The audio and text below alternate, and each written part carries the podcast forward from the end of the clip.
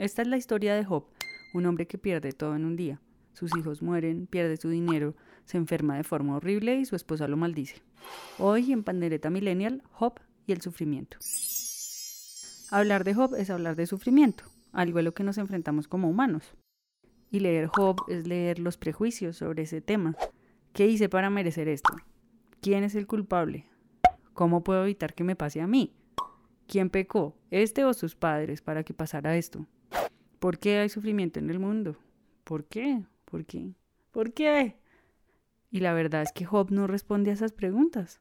Cuando uno lee, se da cuenta que nos habla de nosotros mismos, de nuestra actitud frente al sufrimiento, de la esposa que está desesperada y no sabe qué hacer, con el marido enfermo y los hijos muertos y la pérdida económica, y le dice, ¿sabe qué? Ya muérase. Descanse y déjeme descansar cuando uno está sobrepasado por la realidad y por el dolor. O hablaba de los amigos de Job, que vienen a visitar a un hombre que días antes era su ejemplo a seguir, y ahora está tendido de dolor, rascándose unas llagas asquerosas y en la ruina.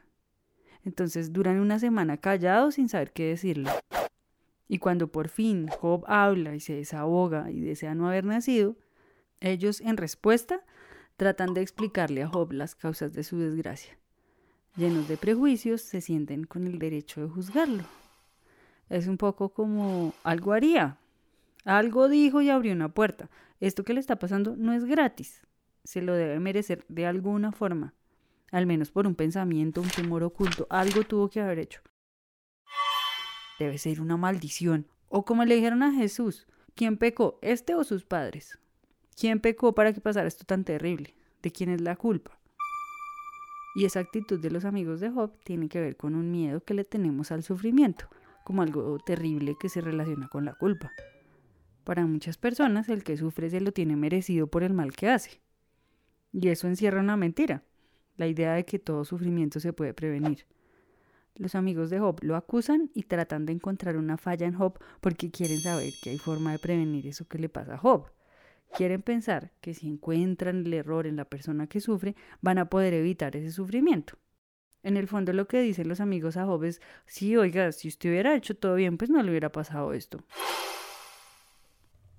Llegan al extremo de decirle, oiga Job, usted puede mostrar un solo ejemplo de alguien que sea una persona íntegra y lo pierda todo o hable como usted está hablando. Y es fácil decirle eso a otro, echarle la culpa y ya. Así uno no tiene que cuestionarse nada, porque uno piensa que está haciendo todo bien y no le va a pasar nunca nada malo. Y puede seguir pensando que si hace todo bien, pues lo premian, y que si hace algo malo, pues lo castigan. Los amigos de Job prefirieron ser fieles a sus creencias que compadecer a su amigo y admitir que no podían explicar lo que veían. Porque en las situaciones límites a veces no podemos entender el dolor del otro, Solo atinamos a juzgar porque queremos explicar. Queremos creer que lo que llamamos portarnos bien nos garantiza una vida de éxito sin sobresaltos. Pero no es así. Llueve sobre justos e injustos. Y hay pandemias sobre justos e injustos. Y hay terremotos y enfermedades y recesión y accidentes de tránsito y muerte y cosas que no podemos controlar. Por eso, Dios le dice a Job que sus amigos no hablaron lo recto sobre Dios, porque ellos no podían explicar eso que estaba pasando y se inventaron explicaciones. Necesitaban echarle la culpa a Job o a Dios o a alguien. Y a veces es mejor guardar silencio. Hay cosas que no podemos explicar. La fe no nos protege de la vida ni del sufrimiento. Y Dios deja que Job se desahogue y lo llama justo. ¿Será que podemos consolar a otros y no solo juzgarlos pensando que a nosotros nunca nos pasaría nada de eso, que los otros se merecen lo malo que les pasa. Jesús dijo que en el mundo hay aflicción, porque el mundo es así, pero que Él ha vencido al mundo, con su amor, con su esperanza, y podemos atravesar las dificultades de la vida con amor, brindando amor al que lo necesita, porque el amor será más sabio que cualquier reproche, y el amor es mejor que las palabras, que tratan de explicar lo que no tiene explicación. Hola, si te gusta lo que hago, compártelo y suscríbete.